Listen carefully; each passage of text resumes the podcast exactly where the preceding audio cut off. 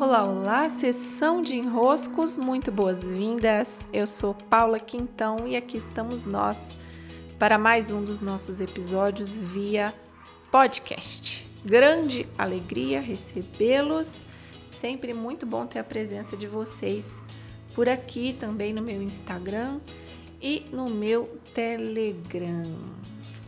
Vamos lá, hoje eu gostaria de tratar sobre os símbolos por que, que os símbolos eles são importantes e como eles podem nos auxiliar em nossos desenroscos. Primeiro eu vou explicar algo que geralmente eu explico no início, na abertura dos meus trabalhos de leitura do inconsciente. Eu vou dar para vocês essa dimensão porque talvez só com essa breve explicação vocês já consigam compreender de uma vez por todas por que, que os símbolos são importantes. Nossos processos de transformação e relação com o mundo, eles não acontecem somente pelas camadas que estão visíveis, mas eles acontecem principalmente pelas camadas que estão invisíveis. Eu nem falo somente de emoções, mas de entendimentos, compreensões, percepções, aquilo que está por trás de uma coisa. Quando nós vemos, por exemplo, entramos na sua casa a casa que você morou durante toda a sua infância. Quando eu entro nessa casa, para mim, ela é uma casa.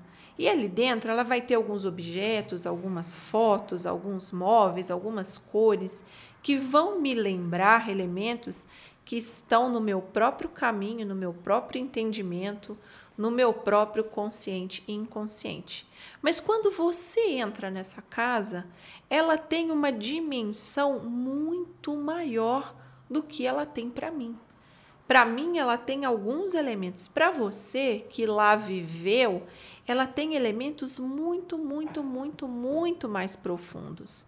Até quando você entra e conta a história dessa casa, essa história ela é carregada de elementos que para você são muito tem, muito mais sentido, é o que a gente diz, né? E para mim são observações, são elementos, são percepções, mas não tem o mesmo nível de aprofundamento que para você. O que, que isso significa? Significa que no nível inconsciente, essa casa para você não é apenas uma casa ela tem desdobramentos simbólicos que fazem dela mais do que uma casa. É.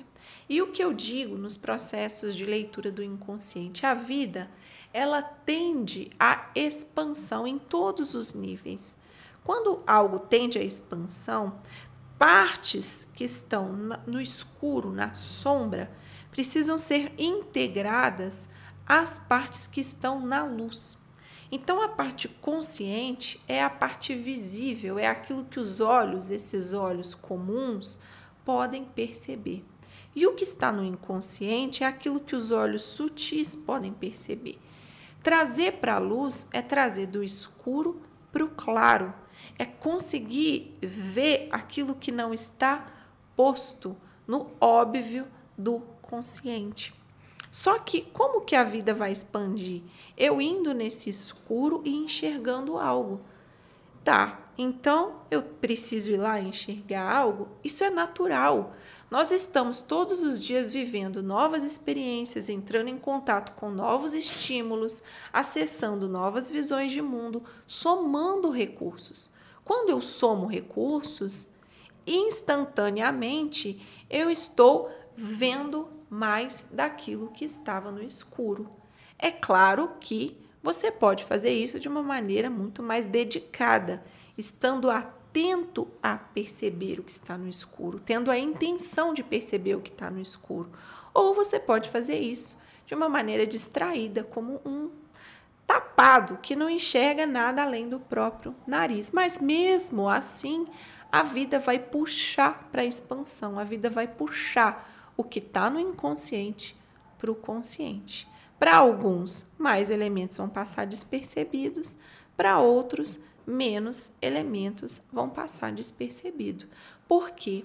Porque o trabalho de trazer do inconsciente para o consciente, ele tem, em certa medida, um querer ver, um estar disposto a ver.